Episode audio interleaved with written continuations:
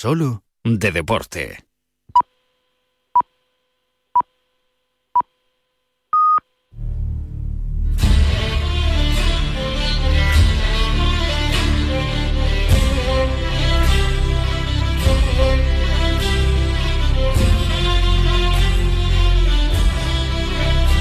Hola amigos, muy buenos días. Bienvenidos una semana más al programa Atenazón, a Radio Marca, este programa que os ofrece la radio del deporte, a este programa madrugador en la radio que hace afición. Bienvenidos al programa 553 en este fin de semana anticipo de la apertura de la media veda. Ahora sí que sí, cazadores y perros. Andamos un poquito más nerviosos de lo habitual porque nos restan muy pocas horas para dar comienzo a una nueva temporada cinegética de la media veda, que a lo mejor no es tan mala como fue la última, que recordamos que Media España fue nefasta. En cualquier caso, la codorniz está ahí, solo falta que haya quedado en nuestros cotos. Así que a todos cuantos disfrutan de la caza veraniega por excelencia, dedicamos hoy nuestro programa, como también se lo dedicamos a todos los vecinos de multitud de pueblos de España que se encuentran ante uno de los grandes fines de semana del año, con motivo de la llegada del Día de la Virgen del 15 de agosto. Así que que lo disfruten unos y otros y por supuesto nuestros oyentes, que nosotros ya empezamos saludando como hacemos semana tras semana a quienes nos ayudan a realizar Atenazón, empezando como siempre por la voz más dulce de Radio Marca, por Dulce María Rojo San José. Dulce, muy buenos días. Muy buenos días. ¿Qué tal se presenta este acueducto de agosto? Pues un poco largo, pero según como lo mires. Pues nada, estamos con tanto calor que creo que me voy a ir a hacer una excursión al lago de Sanabria, Zamora, porque sé que por ahí está el agua fresquita y que se come bien y es una zona muy bonita. Hombre, hombre, hombre. seguramente vaya para allí. Muy buena elección. La semana que viene vamos a hablar del lago de Sanabria. Ah, Así que que lo pases bien y que tengas un, un feliz puente de la Virgen de Agosto. Eh, esperas, esperas. Saludamos a nuestros compañeros, a Benedicto Obián en los controles técnicos y a Chu Rodríguez y Jesús Pérez Baraja en la producción. ¿Sabéis que os habla Leo? Leonardo de la Fuente Prieto, Leo, que ya va con este sumario que tenemos preparados para hoy. En primer lugar hablaremos de codornices con uno de los grandes expertos nacionales como es el veterinario José Antonio Pérez Garrido. Este leonés, que también es presidente del Club de Cazadores de Becadas de España, lleva toda la primavera trabajando para anillar codornices para el proyecto Coturnis y entendemos que reúne todas las condiciones para preguntarle cómo se presenta esta media veda a tenor de lo que José Antonio Pérez Garrido ha observado en el campo desde el pasado mes de abril. Posteriormente hablaremos con Guzmán Gómez Alonso, el alcalde de uno de los municipios más importantes de Castilla y León, como es Medina del Campo. En estas fechas, la conocida como la Vía de las Ferias, ya que aquí se firmó la primera letra de cambio de la historia de España, celebra su semana de renacimiento como anticipo a las fiestas patronales de San Antolín, que van a tener lugar en septiembre. Y Medina del Campo, localidad galguera por excelencia, no se ha olvidado en su programa festivo de diferentes actividades relacionadas con los deportes de la caza. Así que conoceremos de propia boca del alcalde Guzmán Gómez cómo se presenta esta semana del Renacimiento y esas fiestas de San Antolín tan esperadas por miles de personas. Y en la sección de pesca vamos a hablar con el comodoro y responsable de comunicación y pesca del Club de Mar de Almería, Rafael Rodríguez. En la localidad almeriense se va a disputar el próximo fin de semana un importante concurso de pesca infantil donde los niños solamente van a tener que poner la ilusión y su afición por capturar peces. Del resto se ocupa el Club de Mar de Almería y será Rafael Rodríguez quien nos lo contará. Así que este va a ser nuestro menú para el programa 553 que esperamos que sea de vuestro agrado. Dicho esto, mientras tomamos un poquito de aire, eh, vamos con el santoral para este sábado, día 12 de agosto. El calendario nos apunta que podemos felicitar a Aniceto, Casiano, Crescenciano, Digna, Felicísima, Felicísimo, Gerardo, Hilaria, Jacobo, Juana, Francisca y Juliana. Así que a todos y a todas muchas felicidades y antes de seguir y por encargo de Dulce María Rojo, pues enviamos un afectuoso saludo a su sobrina Almudena Rebollo Rojo que hoy cumpleaños, así que felicidades. Felicidades, Almu. Ahí está.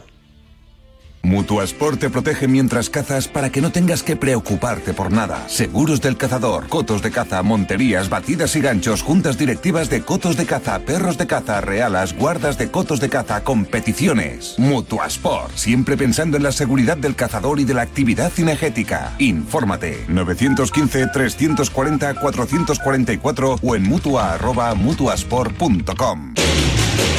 Bueno, pues vamos con Dulce, ¿eh? que, nos va a arrancar con la noticia de caza, con la visita y reconocimiento que el presidente de la Diputación del Albacete, Santiago Cabañero, realizó al Mansa para visitar y felicitar a Beatriz La Parra. Y ya avanza la Diputación que va a colaborar con las competiciones de tiro deportivo. ¿eh?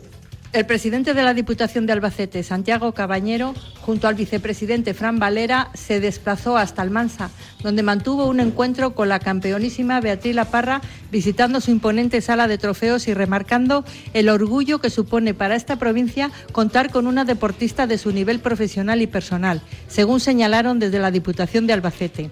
Cabañero felicitó personalmente y en nombre del conjunto de la Diputación y de la provincia a la tiradora almanseña, una mujer que ha hecho historia para el deporte provincial, pero también regional, nacional e internacional, en alusión a un palmarés único. Nos encontramos seguramente ante la deportista más laureada de España con más de 100 títulos.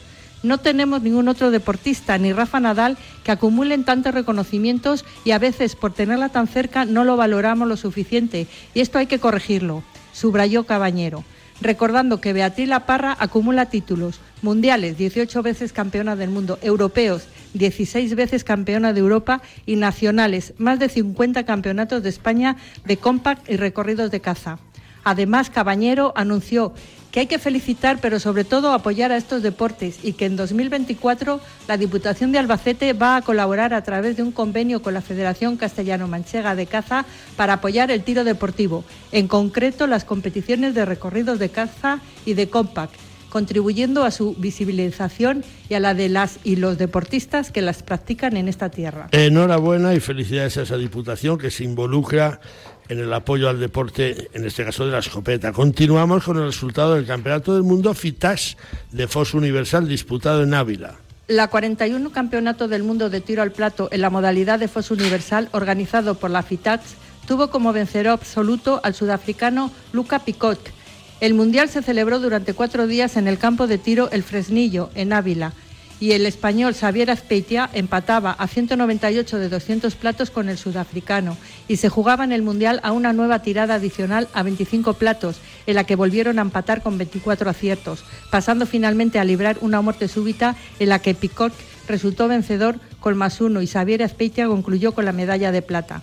Para el bronce, tres españoles empataron a 197 platos, librando también una serie de desempate para dilucidar el tercer puesto y siendo Jesús Serrano Lara con 25 platos el medallista de bronce.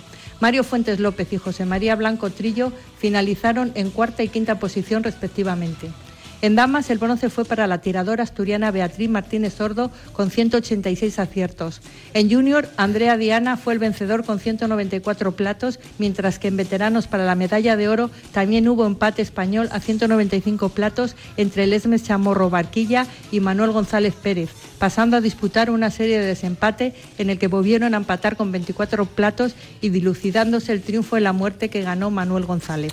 Bueno, pues antes de finalizar, eh, queremos... Eh, enviarle nuestras condolencias a las familias de los dos jóvenes que el pasado martes fallecieron en Chantada, en Lugo, donde tenemos grandes amigos, tras chocar el coche en el que viajaban como copilotos contra un jabalí. Descansen en paz este par de jóvenes de 18 años de edad y vamos a concluir con el avance de la decimosexta edición del concierto Músicos en la Naturaleza que se celebrará el sábado día 9 de septiembre. La decimosexta edición del Festival Músicos en la Naturaleza tendrá lugar el próximo sábado, día 9 de septiembre, en la finca Mesegosillo, ubicada en la localidad abulense de Hoyos del Espino, y contará con la participación de la Cabra Mecánica, la Habitación Roja, Carolina Durante y Melendi, todos ellos referentes del pop rock de la música indie nacional. La apertura de puertas el día del concierto será a las 18 horas y el canje de las entradas por las pulseras Fastpass se podrán realizar desde el viernes día 8 de, 18 horas a 20 y el sábado desde las 12 horas hasta que comience el festival. Las primeras entradas salieron a la venta este jueves, día 10 de agosto, a través de la web www.mngredos.com, con un precio de 36 euros más gastos de gestión. Tras estas, el precio será de 40 euros más gastos de gestión. A través de la empresa se los autocares Alsa se dispondrán de autobuses con salida desde las principales capitales de provincias de Castilla, León y Madrid, con destino Hoyos del Espino y regreso tras la finalización del concierto hasta los lugares de origen. Asimismo, y como en ediciones anteriores, los aficionados contarán con un servicio de autobús que saldrá de las localidades de Barco de Ávila y Arena de San Pedro, realizando paradas en todas las localidades de paso. Beretta 694 Pro Sporting. Desarrollada y probada con el Beretta Shooting Team, 694 es la plataforma de superpuestas concebida expresamente para el tiro al plato con un objetivo bien concreto, ayudar al tirador a hacer algún plato más. Gracias a una cuidada labor de diseño mecánico y ergonómico, la 694 de Beretta es una superpuesta perfectamente equilibrada, que se abraza y se encara de forma natural e inmediata y con un swing perfecto y fácil de controlar. Más características de la 694 en nuestra página web www.beretta.com.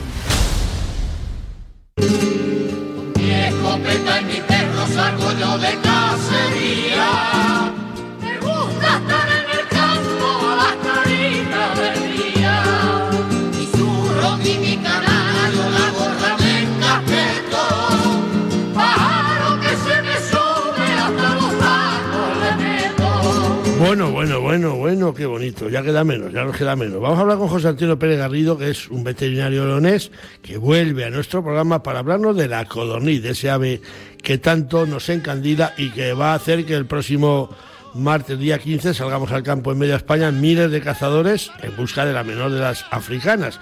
José Antonio Pérez eh, se ha tirado muchos días de la primavera anillando codornices por tierra leonesas y queremos que nos cuente qué expectativas tenemos de cara a la próxima campaña. Vamos a ver qué nos cuenta este máster en fauna euromediterránea, además de excelente cazador. Eh, José Antonio Pérez Garrido, muy buenos días, bienvenido de nuevo ante la zona de Radio Marca. Muy buenas, Leo. Encantado de estar aquí otra vez. Bueno, que ya tenemos ahí la apertura de la media veda, ¿eh? el próximo día 15, todos a la rastrojera. ¿Cómo se presenta la campaña? Yo ya, yo ya he cambiado los bártulos de anillar por los cartuchos y la canana. Ay, amigo, ya todo toca, todo, a todo le llega la hora, ¿eh? Sí, ¿Cómo claro se presenta También hay esta ganas, campaña? También hay ganas. Hay ganas de disfrutar de los perros y de, y de probar algún arroz con codornices, que tan rico está. Bueno, ya si empezamos así, mira, quedamos a una hora, me dices dónde hay que ir. que yo voy a comer arroz con codornices, que sé que lo haces además muy rico. He visto algún alguna receta tuya por ahí en, en las redes y casi mejor que no lo pongas porque nos ponen los dientes muy largos a estas horas, ¿eh? Bueno, algo nos apañamos. Hay que saber un poco. Hay que darle el honor a, la- a las piezas de luego degustarlas en el plato como se merecen. Claro, ese, ese es el último lance que, que merece cualquier especie que hacemos. Acabar en la mesa, acabar en el plato y degustarla o disgustarla, como decía un amigo mío que no sabía decir degustar. Decía, vamos a disgustar ahora. Pues ese es el final. José, a la codorniz, ¿cómo se presenta la campaña? Pues a ver, eh, yo creo que la frase o la mejor palabra siempre para la, la codorniz es incierta, ¿no? Siempre podemos hacer unas previsiones y al final nos ponen en nuestro sitio, tanto para bien como para mal. ¿eh? He visto años Claro. que se preveían muy malos y luego han resultado buenos, años buenos y malos. Eh, ¿Qué puedo pensar yo, por lo menos en la zona un poco en la que me muevo? León, Palencia, un poco de Valladolid, Burgos. Eh, pues hombre, a priori va a ser mejor que el año pasado. Y diréis, bueno, tampoco es muy difícil mejor que el año pasado, porque fue bastante mala por aquí, ¿no?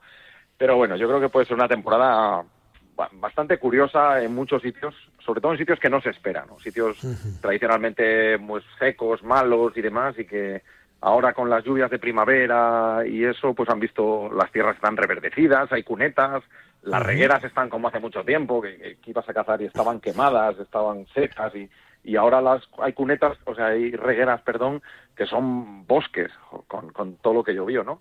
Pero yo, yo creo que sí que puede haber codornices, pero bueno. Yo, yo lo he visto también en mi coto, eh, se ha segado, ha habido codornices, entraron codornices, yo no sé si siguen ahí o no, pero si no se han ido, desde luego ahora mismo hay muchas tierras que presentan el hábitat idóneo para codorniz. No hay maraño, porque la paja se la han llevado porque es cara y el, y el agricultor eh, vive de eso, pero las tierras están verdes, tienen esas hierbas de frescor, lo que tú dices, las cunetas tienen muy mucha vena loca, mucha hierba, que, que, a lo mejor nos llevamos alguna agradable sorpresa y que lo vamos a saber, pues eso, ese, ese, ese día 15 a, a sabiendas de que la codorniz es muy caprichosa, que hoy la tenemos en el coto y mañana no.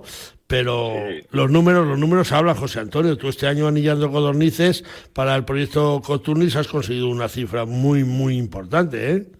Pues sí, yo de los tres años que lleva el proyecto Coturnis y yo estoy anillando así de forma regular, ha sido la mejor primavera. Es que ha habido una entrada de codornices muy temprana, a primeras de abril aquí en León ya hemos detectado codornices y hemos empezado a anillar a mediados de abril, adelantándonos a otros años, y ha sido una temporada muy constante. Ha habido codornices casi de forma continua, eh, pues prácticamente hasta mediados de julio, eh, cuando otros años pues van más a golpes, ¿no? Hay una entrada, igual hay codornices un par de semanas, pero luego se pasan otro par de semanas sin codornices, vuelve a haber otro movimiento y así. Y este año, en cambio, pues ha sido muy regular.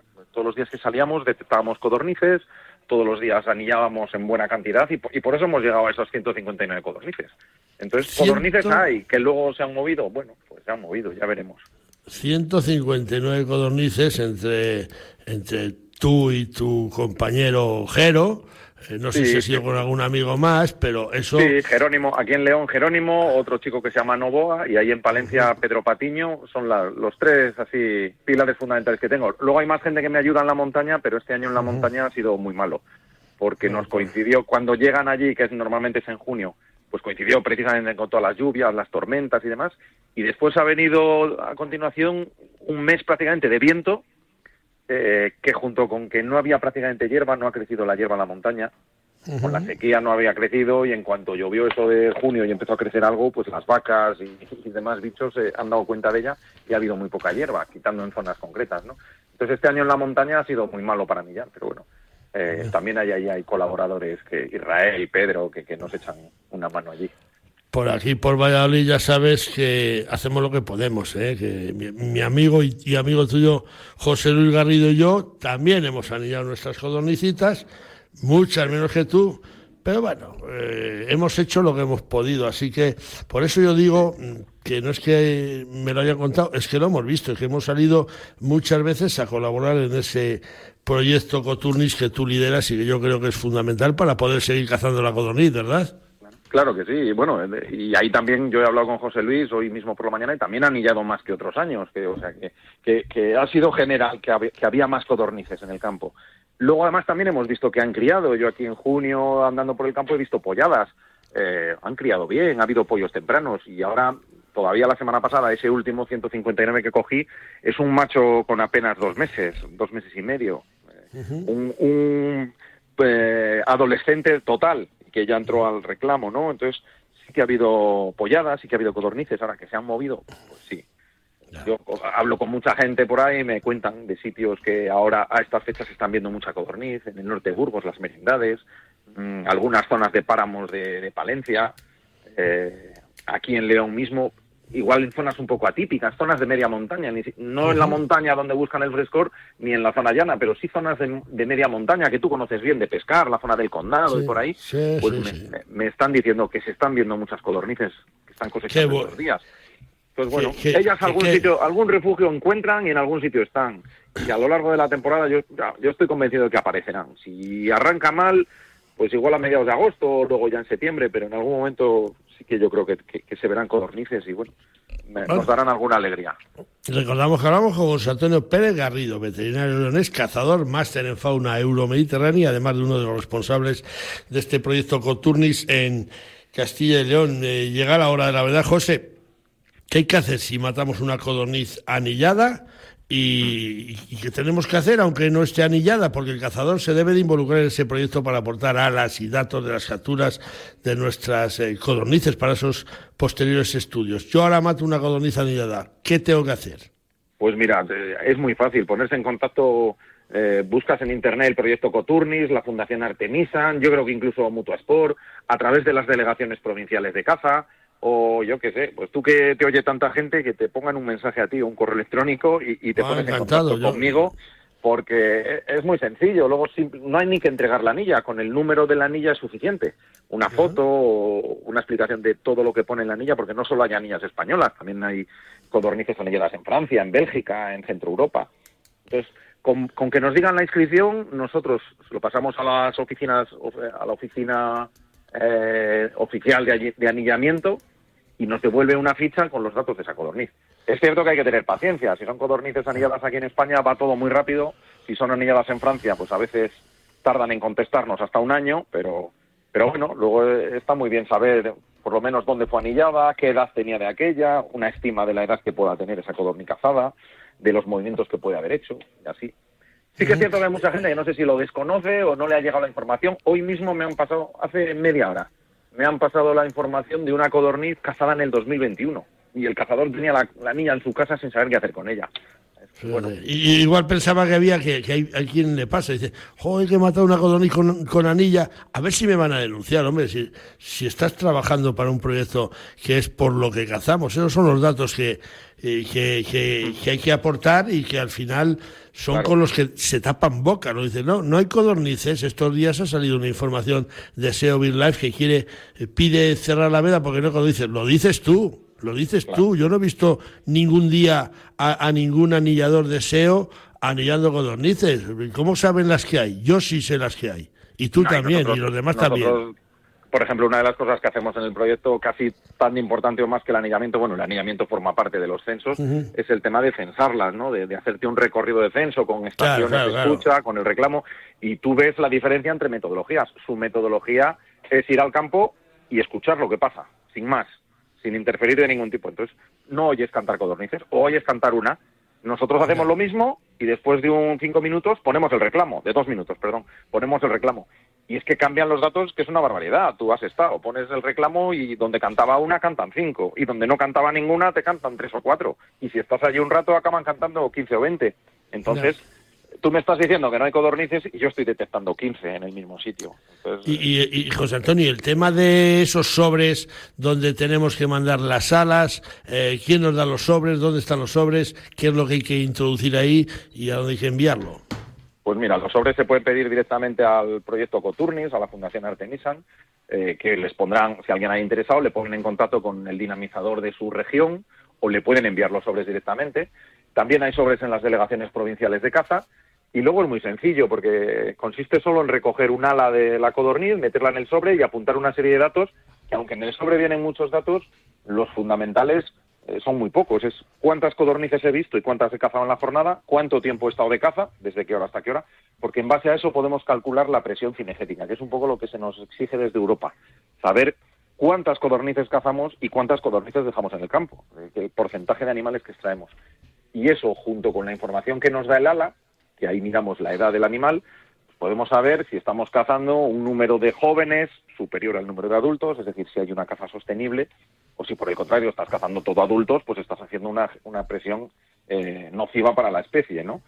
Eh, la información de los sobres es fundamental. El que los cazadores colaboren eh, es como más datos conseguimos y, lo que más de verdad puede servir para defender la caza a la larga. Y, no cuesta nada, porque es que tú coges una codorniz, cortarle el ala y apuntar ahí en, el sobre cuántas has visto, cuántas has cazado y, poco más. Y, luego además se come mejor la codorniz, porque el ala que es un huesín. Claro. hombre, José Antonio... nos ha dicho, no, es que yo la regalo, y si la regalo sin un ala, digo, hombre, pues anda, que si, es pues, que si se pues comieran las alas de codornices, madre mía, si tuviéramos que engordar con eso. que te digo ya la última, ¿dos alguna recomendación como veterinario que eres para nuestros perros? ¿Cómo tenemos que afrontar estas primeras jornadas? Porque igual, igual somos un poquito ansiosos también, ¿eh? Sí, sí, es cierto que hay veces a ver, aparte de la falta de entrenamiento, siempre conviene pues sacar los perros. Tenemos cortada mucho la posibilidad de entrenar nuestros perros, ¿no? Eh, salir no podemos salir al campo con ellos si no es en jornadas de caza, pero sí podemos salir con ellos atados por la, por, la correa. pero, lo de las urbanizaciones. Bueno. el personal de las urbanizaciones sí, sacan el perro, te lo sueltan y dicen, no, no, es que estoy sacando a mi perro, coño, yo no puedo sacar al mío. O sea, un paisano que vive en un chalet, en una urbanización, en Simancas, suelta al perro donde le da la gana y si voy yo, me calzan. Sí, ha, pasado a veces. ¿eh? Pero bueno, pues eso, un poco de entrenar los perros, un poco una precaución con el pelo, los perros de pelo largo, pues recortarle el pelo de las orejas, de, los dedos, por las temidas espigas, eh, tenerlos bien desparasitados y, y, con tratamiento igual para pulgas y garrapatas estos primeros días, las garrapatas que sigue habiendo y que son un problema. Entonces, bueno, unos mínimos del, de la piel también, del pelo, pues cuando se les clavan estas hierbas y, garrapitos que les decimos aquí y demás, pues, pues, un poco mantener al perro en buenas condiciones porque a la larga lo vamos a, notar, ¿no? Bueno, José Antonio, te vamos a preguntar a lo largo de la media veda cómo, cómo lo vamos llevando. A ti te llegan muchísimos datos. Y de momento, pues eso, eh, incertidumbre, pero una ilusión como todos los años. Y, y, a salir a cazar el próximo, el próximo día 15. ¿eh? Yo te llamaré para que me des tu, tu, tus resultados y así lo contaremos la próxima semana. ¿eh? Y, darle un poco de valor a la codorniz, porque hay mucha gente que. Yo cuando digo a la gente, es que para ir a ver cuatro o cinco no salgo. Joder. Pues eh, hay que darle un valor a la codorniz. Que, ver cuatro o cinco codornices a muestra de perro y disfrutarlas, cuidado, que, es una cosa a tener en cuenta. El, problema de la codorniz durante mucho tiempo ha sido que se ha, se ha relacionado con una caza de número parecía que había que cazar 25 porque sí, 30, y si no cazas eso parece que no... Pues no, igual hay que, hay que Yo, un poco yo si alguien si alguien me garantiza 10 por jornada, firmo ahora mismo con sangre. Me corto en un dedo y lo firmo. Y no me hacen falta ni 25 ni 30. José Antonio, que de 10, de 10, yo firmo 10 ahora mismo, ¿eh? Pero el año pasado, ya lo he dicho alguna vez, maté una. Y, bueno, en fin, no todos los años van a ser igual. Yo espero que este año sea mejor. Que muchas gracias, amigo, que, hablamos la semana que viene contigo a ver qué tal se dio, ¿vale? Venga, pues te deseo lo mejor para la media veda a ti y a todos los oyentes, que se nos dé bien, que no haya percances y a disfrutar de, las codornices. Muchas gracias, adiós, adiós. Un abrazo, hasta luego. Hasta luego. Adiós. Un segundo.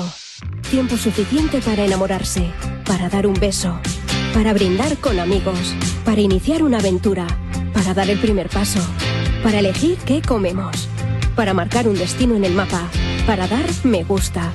Cada segundo se suben a Internet 6 millones de fotografías y más de un millón de vídeos. Cada uno tiene su historia y su escenario. Busca el tuyo en provinciadevalladolid.com. Vive cada segundo. Diputación de Valladolid. Ya viene San Antolín, ya vienen las forasteras, la que no tenga posada Vamos que se me, se me va la pierna con esta J de los Toritos de Medina. Nos vamos hasta Medina del Campo, la provincia de Valladolid, y vamos a hablar con su alcalde, con Guzmán Gómez Alonso, el alcalde de esta localidad vallisoletana de Medina del Campo, de la Villa de las Ferias, que entre el 14 de agosto y el 21 de este mes celebra su semana renacentista como preludio de las fiestas patronales de San Antolín que celebrará Medina del Campo entre el 1 al 8 de septiembre, esa fiesta de los toritos.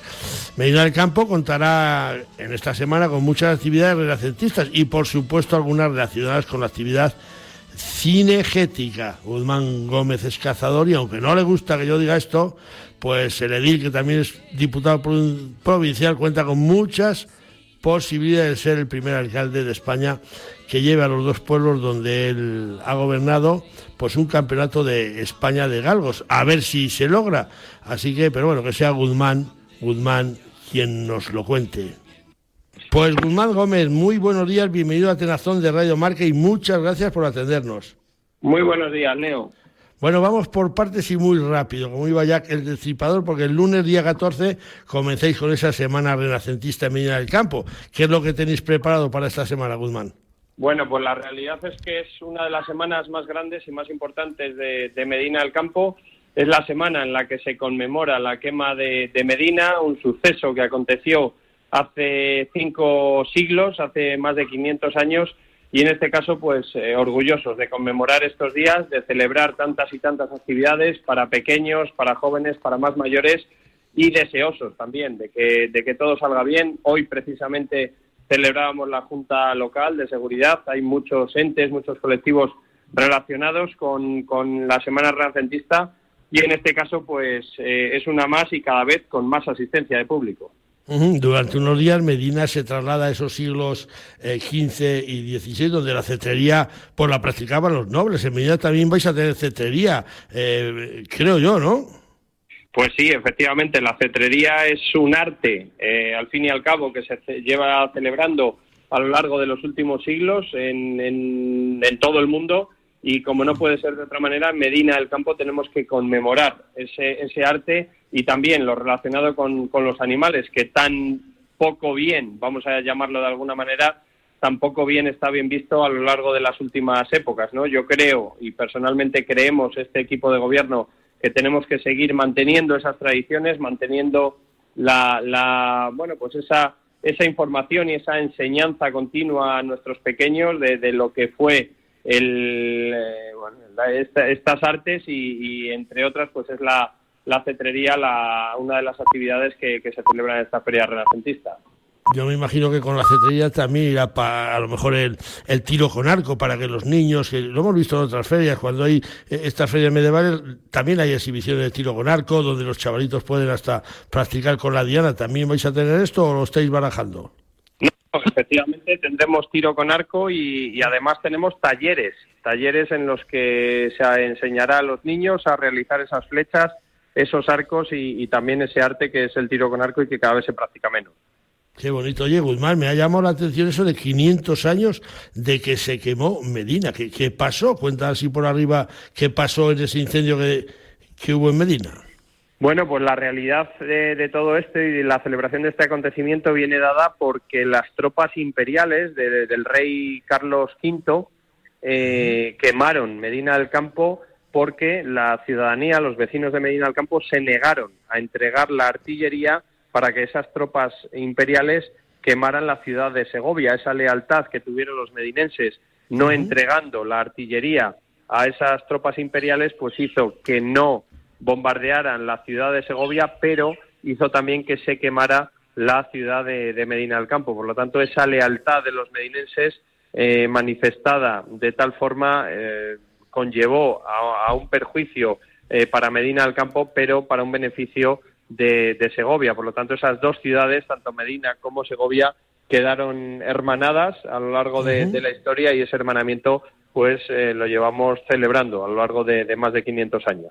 Bueno, recordamos que hablamos con Guzmán Alonso, alcalde de la localidad vallisoletana de Medina del Campo y diputado eh, provincial. Guzmán, esta semana renacentista es el anticipo a vuestras fiestas patronales de septiembre en honor a San Antolín, que también las tenéis ahí. O sea que, que me imagino que no preparáis eh, preparando festejos, ¿verdad?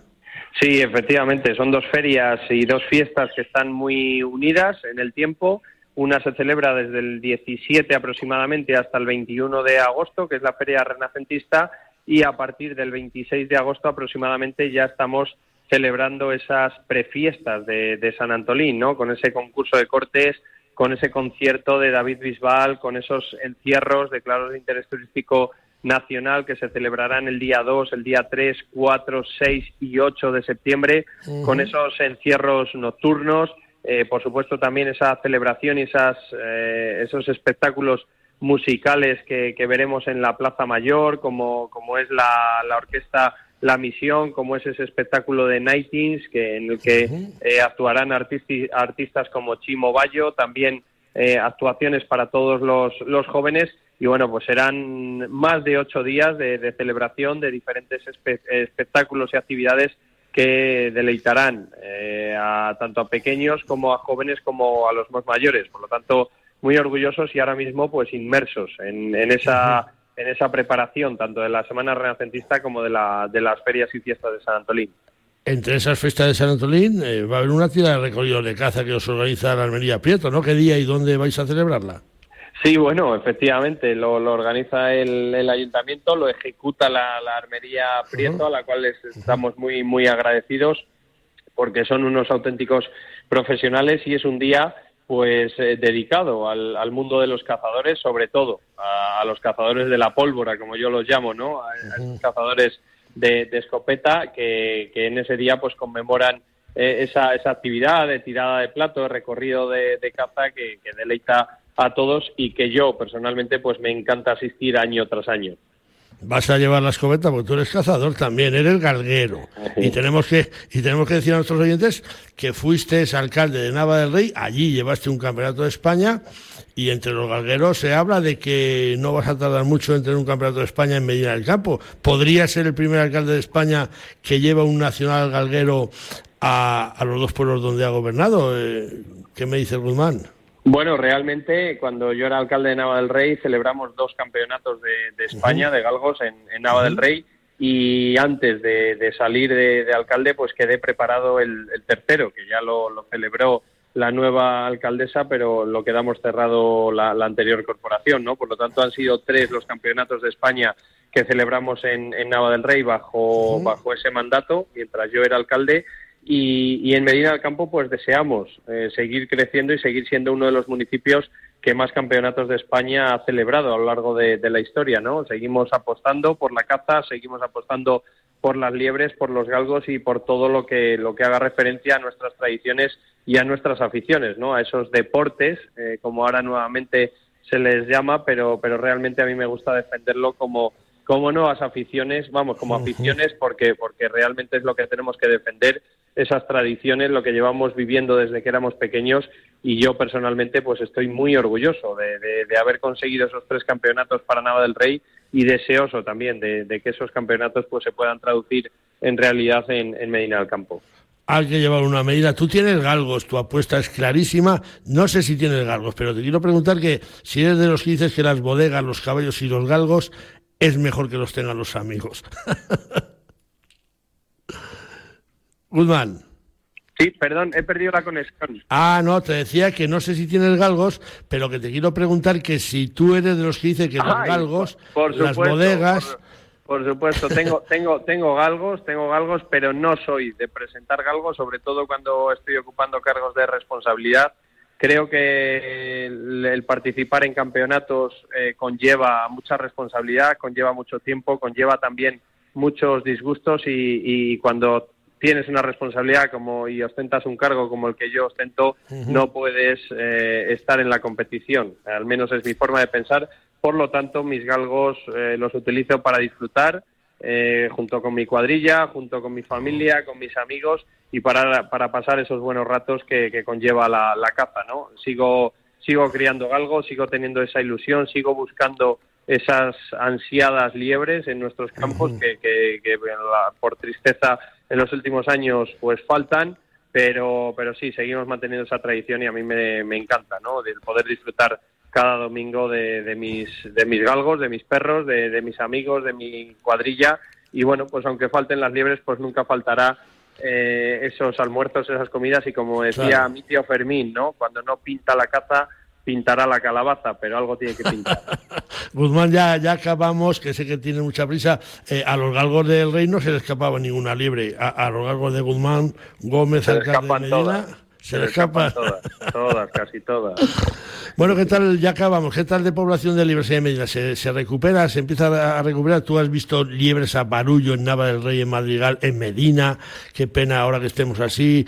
¿Se va recuperando esa liebre o no? Es muy triste, es muy triste la situación que estamos viviendo los galgueros, pero yo tengo la esperanza, hay que tener fe, hay que creer en Dios y rezar para que la, población de la liebre se vuelva a recuperar. Eh, ya hemos eh, vivido situaciones difíciles con la tularemia, eh, estamos viviendo situaciones difíciles con la misomatosis, pero yo espero que la población de liebre se recupere y podamos volver a vivir aquellos momentos tan bonitos que nos dio la caza de, la liebre, la, caza de galgo con liebre, y, o de liebre con galgo, mejor dicho, y, en ese aspecto pues esperamos recuperar esa población de liebre y poder seguir celebrando esos campeonatos de España en Medina del Campo, en Madrigal, en Nava del Rey, en todos nuestros pueblos que tanta riqueza generan también. Pues Guzmán Gómez, no sé si quieres añadir algo más y si no, pues te damos las gracias por habernos atendido. Feliz semana de renacimiento, felices fiestas de San Antolín y a ver si se me logra y voy a esa tirada de recorrido de caza a ver si nos jugamos una cerveza si te animas y tiramos unos tiros, ¿eh? Eso está hecho. El caso es tomar la cervecita contigo, Leo.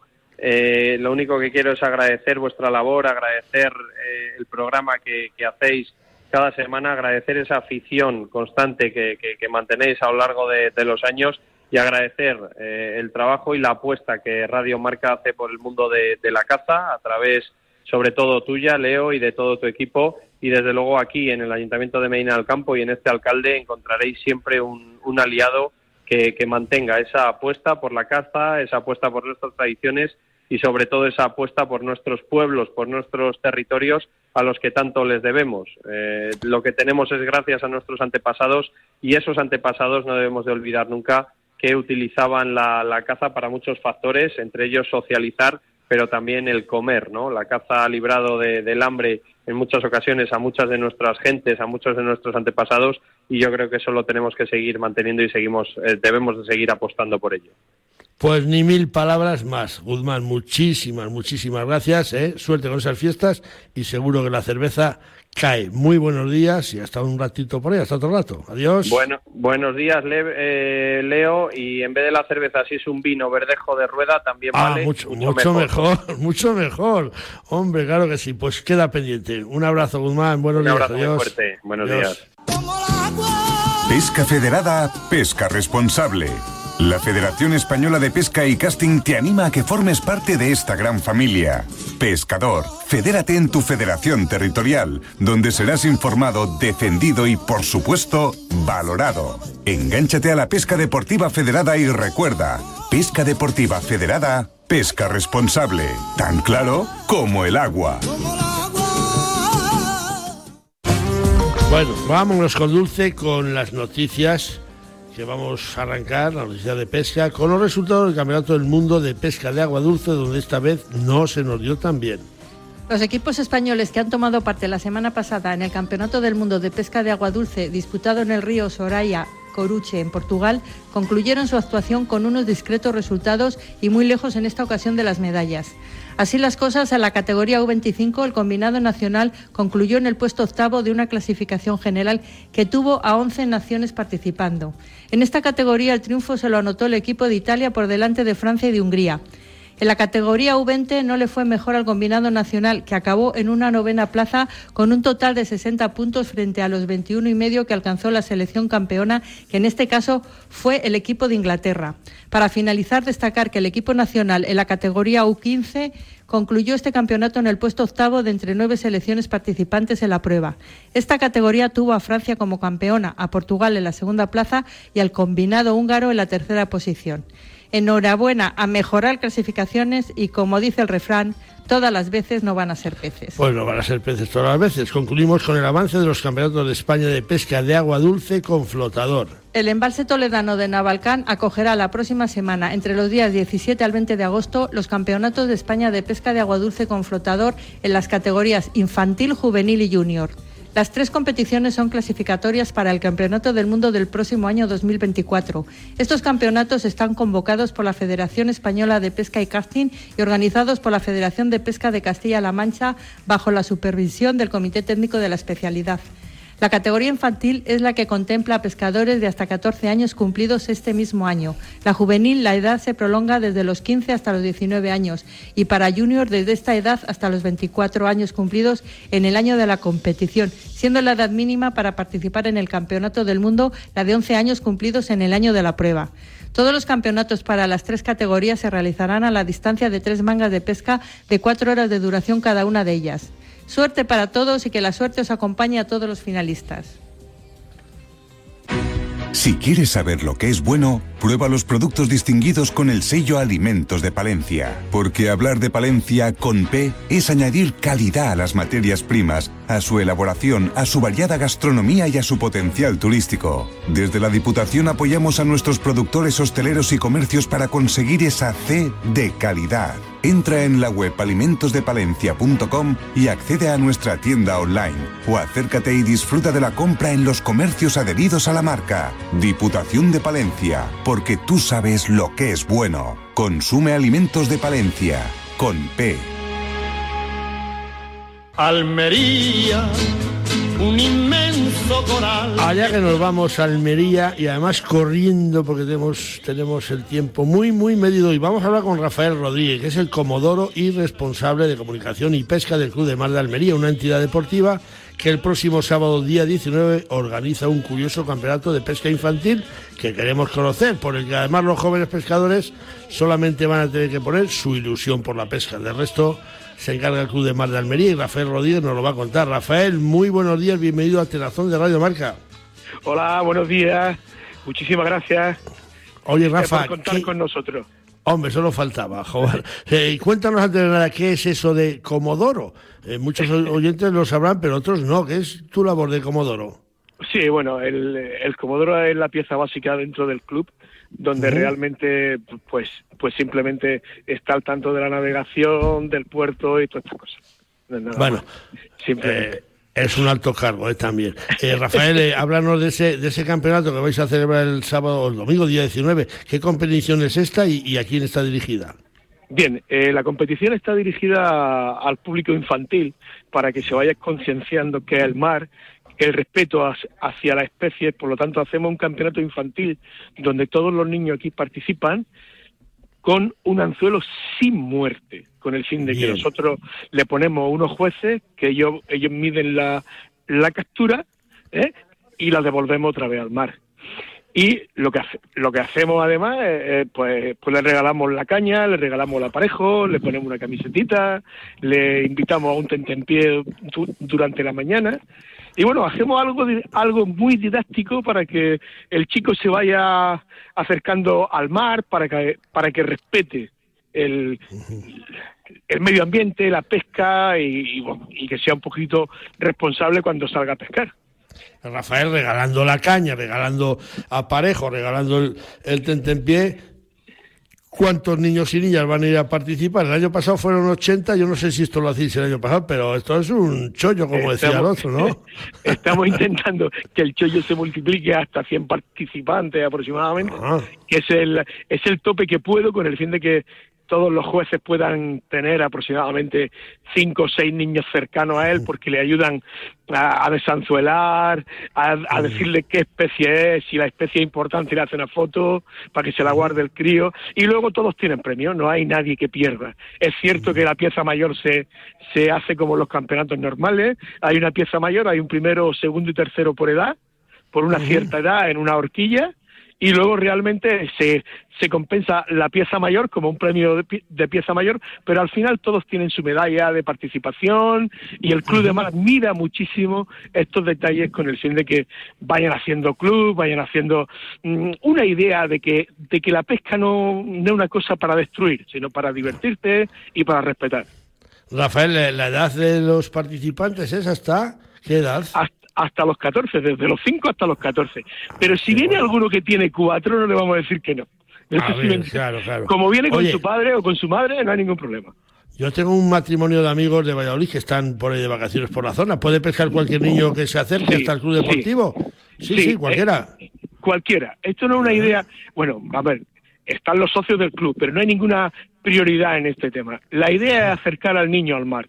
Quiere decir que si hay una persona que está cerca de Almería, que está de vacaciones, el año pasado tuvimos ciertas experiencias de, de había gente del extranjero que habían venido y se quedaron sorprendidos por la acogida que tuvieron en el club. La idea es acercar a niños al club y si es de Valladolid tu amigo, dile que por favor venga, que le vamos a enseñar a pescar. Y además es toda fuerza para nuestra escuela de pesca infantil que tenemos en el club. Pues seguro, seguro. A ver, yo le llamaré a ver si se le logra y, y se pueden acercar, Rafael, en qué peces se van a encontrar, porque lo que sí que está claro es que ahí hay peces grandes, ¿no? Sí, sí, bueno, hemos tenido que, que lo que hacemos es que le reforzamos el aparejo, porque si la línea viene del 28, del, esto los que pescan saben de qué va el tema. si la línea es muy frágil, le metemos una línea del 30, porque hay captura importantísima. Hay bastantes salgos soldados, hay salpa, hay jurel, hay, hay boga, eh, algún que otro rascarcio, entra también alguna vaquilla serrana o alguna vaquilla común. Vamos, hay variedad espectacular. Hay algunos habilidosos que al anzuelo, como el, como el jurel sea pequeñito, intentan meter un vivo a ver si saca un espetón para la pieza mayor o algo así. Estos son habilidosos. Uno grande. Rafael, eh, tenemos que ir acabando. Danos un teléfono de contacto si todavía hay algún papá que quiere presentar a sus niños al concurso. Eh, ¿Y ¿Cuándo se cierra la inscripción?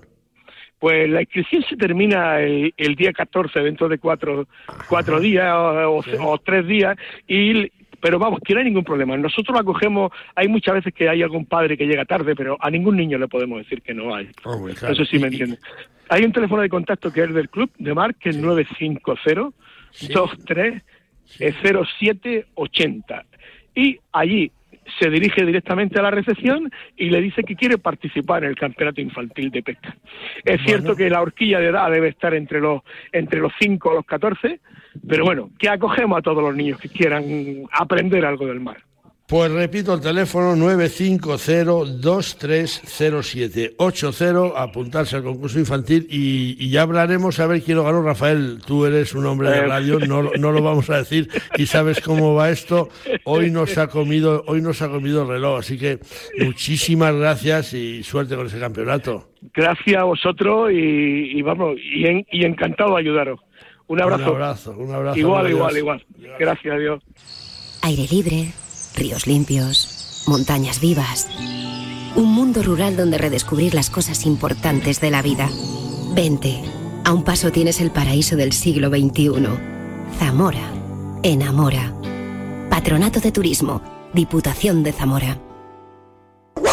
Bueno, pues vamos con este perro zamorano, porque dice mi perro que un año más, una temporada más en estas fechas previas a la apertura de la media veda, no conseguimos pegar ojo en prácticamente toda la noche. Además, tratamos de convencernos de que es por el excesivo calor que estamos soportando este verano, que no hace nada más que provocarnos sudores nocturnos que nos desvelan y que irremisiblemente nos llevan a pensar que la apertura de una nueva temporada de caza ya está llamando a la puerta. Creo que incluso por la noche soñamos despiertos con codornices. Mi perro dice que sabemos a ciencia cierta que esta circunstancia nos sucede a la mayoría de los cazadores. El maestro Miguel Delibes, llegando a estas fechas previas a la apertura de la temporada de caza, de interminables noches en Dornevela, decía que no había pegado ojo y que había sentido el express de Galicia. Yo vivo muy lejos de la estación y por allí no pasan trenes y me pasa lo que a Delibes, aunque a cambio del express pues oigo los perros de mis vecinos, el coche del vecino que llega a tomarse algún refresco de una terraza o el del madrigador que va a trabajar y que sale de su domicilio incluso antes de las primeras luces del día. Por sentir, oímos hasta el zumbido de una mosca que burló nuestro sistema anti-mosquitos, la puta mosca. Mi perro dice que nos debe de pasar a casi todos, que estamos a tres días para la apertura de la media veda y que no sabemos por dónde empezarla ni cómo va a resultar, puesto que la codorniz nos la ha jugado en numerosas ocasiones. Hemos tenido a la africana en los cotos hasta el día antes de la apertura de la temporada y el día que salimos a buscarlas con nuestros perros no damos con ellas y no sabemos a ciencia cierta el por qué, aunque está claro, en la mayoría de las ocasiones es porque las codornices abandonaron nuestros cotos y nos dejaron con un palmo de nariz ¿Y si nos vuelve a pasar otra vez? Nos preguntamos en un buen número de ocasiones mientras vemos cómo van pasando las horas del reloj. Dice mi perro que es verdad, que tenemos otras especies en la media veda, como las palomas babías y las abundantes torcaces, los conejos, las urracas o el zorro. Pero como la caza de la codorniz, no hay nada. Es una escuela para nuestros perros, la universidad para los nobles cazadores y la caza más tranquila y sosegada para el veterano cazador que conoció tiempos mejores, tiempos que ahora recordamos y que muchos nos tememos que no volveremos a vivir precisamente por la ausencia de codornices, que no por falta de afición para salir a buscarlas. Yo estoy seguro que aunque nos digan que no hay cuatro pájaros en el campo, el día 15 de agosto seremos miles los aficionados que volveremos a ver amanecer con la escopeta en la mano y con el perro por delante, como tiene que ser. Suerte para todos y que la caza, las codornices y San Huberto nos acompañe, ha dicho mi perro. La mitad de Castilla y León es monte. Te esperan 3.000 millones de árboles para abrazar. Bosques que limpian el aire, mitigan el cambio climático, albergan la vida silvestre. Montes vivos, en los que trabajamos, que nos alimentan, de los que vivimos. Ven, sin prisa, disfrútalos. El monte es vida. Junta de Castilla y León. Vamos con un espacio natural de Castilla y León, como es la Reserva Regional de Caza de Mampodre que se localiza en el noroeste de la provincia de León, en la cabecera de los ríos Porma y Curueño, en donde se reúnen montañas, valles, bosques, lagos, ríos y pueblos, que constituyen un espacio cinegético de gran calidad. Limita esta reserva al este con la Reserva Regional de Riaño y al norte con la Reserva de Caza de Redes, Asturias. La reserva toma su nombre de uno de los parajes más atractivos, los picos de Mampodre, que están situados en la parte oriental, lindando con la Reserva Regional de Caza de Riaño Repartidos por el resto de la Reserva Regional de Caza de Mampodre, se encuentran otras cinco cimas notables: Toneo, Agujas, Nogales, Fuentes, La Pandona, San Justo, Runción, Susarón, Bodón, con cotas que rondan los 2.000 metros de altura. Desde las altas cimas desciende multitud de arroyos que riegan las praderas en valles. En ellos sigue existiendo la tradicional cabaña ganadera que resiste a desaparecer. También existen dos lagos de origen glacial, el de Isoba y el ausente, ambos de gran belleza paisajística. Los variados ambientes boscosos de la Reserva Regional de Caza de Mampodre acogen a multitud de pequeños pájaros, carboneros, mosquiteros, petirrojos, pinzones, arrendajos, que buscan incansablemente entre las ramas y hojarasca insectos y semillas. Los bosques cuentan también otro tipo de especies más conocidas, pero de difícil observación, como corzos, martas, azores, cárabos, y en los rincones más tranquilos y alejados habita una de las joyas fauna ibérica, el urogallo. Entre tanto, en los pastizales nos encontramos junto con avisbitas, roqueros y chovas a corzos, ciervos y rebecos. En las vegas los dos primeros y en las zonas próximas a las cumbres los segundos. También abunda la nutria y la trucha en las cristalinas aguas de arroyos y regatos, con las que conviven desmanes acuáticos, mirlos y alguna lavandera. En la reserva se encuentran 16 pueblos agrupados en tres ayuntamientos: Valdelugueros en la cuenca del Curueño, Puebla del Lillo en la del Porma y Maraña a la orilla del arroyo de Riosol en la cuenca del Esla. Son pueblos de montaña leonesa que conservan buena parte de sus costumbres y tradiciones. En sus calles viven los quehaceres diarios, como el ir y venir del ganado y tractores, pero siempre conservando la calma y el sosiego propios de los ambientes rurales. La actividad cinegética de este territorio es óptima. Dispone de una amplia oferta con abundancia de piezas y calidad de trofeos. Todo ello dentro de un entorno de singular belleza que nos proporciona unas jornadas de inigualable caza en los extensos cazaderos de las señales San Isidro o Valporquero. Tampoco se puede faltar las tradicionales batidas de jabalí. La Reserva Regional de Caza de Mampodre no es solo un espacio reservado a los cazadores en sus jornadas de caza. Al finalizar las cacerías pueden disfrutar de estos mismos parajes realizando otro tipo de actividades enmarcadas dentro del ocio y el turismo rural que completarán su estancia en este valioso rincón de la montaña leonesa. La mayor parte de la reserva está incluida en el espacio natural protegido denominado Parque Regional de Picos de Europa de Castilla y León. Este parque se creó el 18 de julio de 1994 con la finalidad de contribuir a la conservación de sus ecosistemas naturales y valores paisajísticos a pie o en bicicleta e incluso a caballo, pasearse por la Reserva Regional de Caza de Mampodre, atravesando campos y pueblos, entenderemos a su paso los valores naturales que han llevado a la inclusión de este territorio en la red de espacios natural protegidos de Castilla y León. Mi tierra sabe a vendimia, a jamón curado, a leche fresca, a verdura tierna, a trigo dorado, a pan reciente, a rico asado. Mi tierra tiene mil sabores auténticos porque mi tierra es tierra de sabor. Disfruta de la marca de calidad de los productos de Castilla y León. Junta de Castilla y León.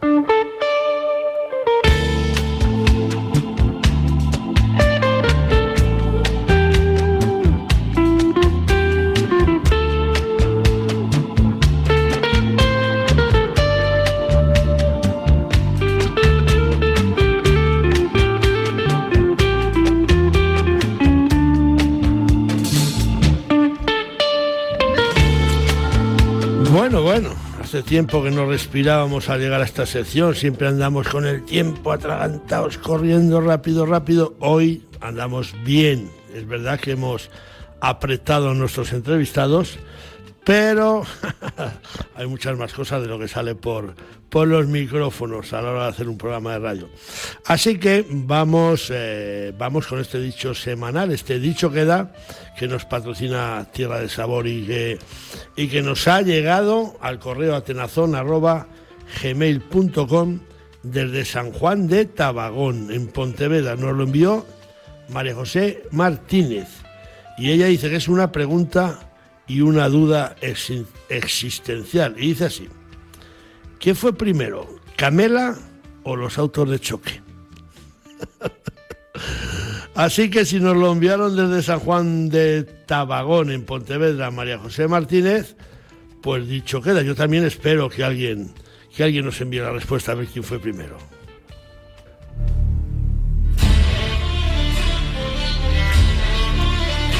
Bueno, pues ahora sí que sí, ahora hemos llegado al final de este programa 553 de Atenazón. Así que damos las gracias a quienes nos han ayudado a realizarlo, a nuestro compañero Benedicto Obián, magnífico los controles técnicos, le hacemos trabajar Le hacemos trabajar a Benedicto, que no veas. Eh, saludamos a Chus Rodríguez y a Jesús Pérez Baraja en la producción. Y llegados a este punto, adiós con el corazón, decimos desde Atenazón, Dulce Rojo y Leo juntos. Yo no sé, Dulce, ¿te marchas al lago de Sanabria hoy Pues- mismo o mañana o qué haces? Pues ya veré, tengo tantos días de... Es verdad, es verdad. Bueno, a lo mejor hoy hasta el domingo, hasta el lunes. Yo no, sé. yo no descarto ir a coger algún cangrejo o algún lucio, que el otro día cogí un buen lucio, ¿eh? cogí un luciaco de, la foto ya. de, de- de casi 5 kilos a streamer. En cualquier caso, pienso disfrutarlo antes, antes de que llegue la apertura de esa media veda que nos tiene a todos aquí, que no dormimos. Así que amigos, suerte para todos, que la pesca sea propicia para todos, que la caza no sea igual, precaución con las armas y hasta la semana que viene amigos. Adiós. Adiós, feliz fin de semana y puente.